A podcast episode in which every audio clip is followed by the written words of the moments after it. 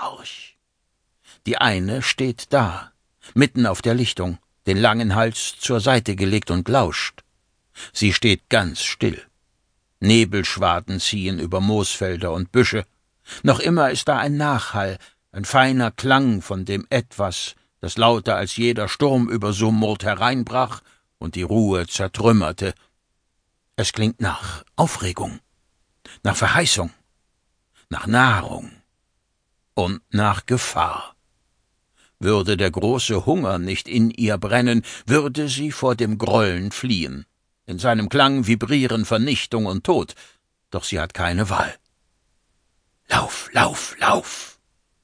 Die eine stößt einen markerschütternden Schrei aus, als wollte sie im Nachhinein auf das Donnern und Krachen antworten, dem Lärm etwas entgegensetzen. Ihre bunten Federn stehen gespreizt vom Körper. Die Krallen schlagen in das Moos hacken Stücke heraus, scharren es hinter sich. In ihrem Magen rumoren Verdauungssäfte. Sie macht sich bereit. Die Horde tut es ihr nach. Sie rücken näher, reißen den Bodenbewuchs auseinander, schreien, schütteln die Hälse. Jag, jag, jag! Es gibt wieder Futter. Viel Futter, irgendwo in der Ferne. Großes Futter, mehr als je zuvor. Leckeres Futter. Sie müssen hingehen und es holen egal was es kostet. Die eine senkt den Kopf, rennt los. Die Horde folgt. Ihr Kreischen animiert weitere Laufvögel, setzt sich fort wie eine zweite Welle, die um den Planeten spült. Bald werden sie viele sein. Sehr viele. Kapitel 1 Danach Küldin erwachte in absoluter Dunkelheit. Sie blinzelte, verunsichert, ob sie die Augen geöffnet hatte. Ja, die Augen waren auf, aber es gab nichts zu sehen, nicht das winzigste Fitzelchen Helligkeit. Hallo? Dora? Ihre Hände tasteten um sich. Sie kamen nicht weit. Küldin bewegte den Körper, da war ein Widerstand, der wie eine Haut um sie lag, sie komplett einschloss. Er schmiegte sich an Arme und Beine, hüllte sie vom Kopf bis zu den Zehen ein. Die Enge machte ihr Angst. Dora. Wie lange hatte sie das Kosewort für ihre Großmutter nicht benutzt? Küldin wusste es nicht. Vielleicht hatte sie es nie zuvor getan, weil sie bis vor kurzem dumm gewesen war.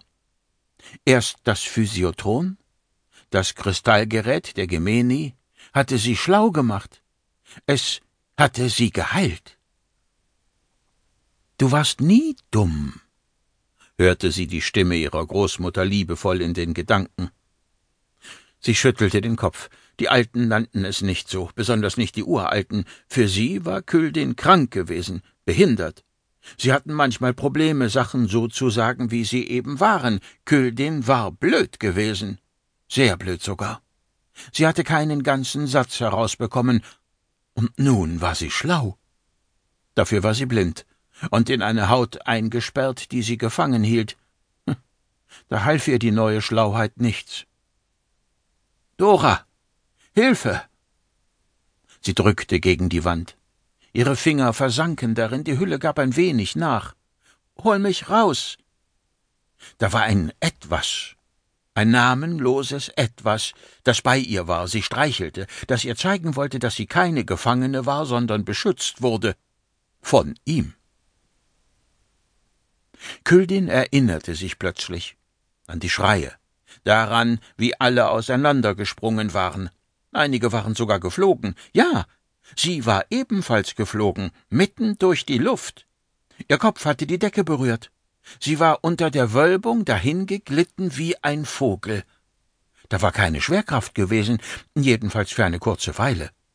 Der Spross, ihr Schatz. Vater, Vater, nein! Das Entsetzen schnürte Küldin den Hals zu. Etwas war mit ihrem Spross geschehen, er war abgestürzt. Jemand hatte gebrüllt, sie würden angegriffen. Küldin hatte zu Quendressa gewollt, doch ein Gemen in einem ockerfarbenen Gewand hatte sie gepackt und von ihrer Dora weggetragen, und dann hatte sich die Wand aufgetan und Küldin aufgenommen.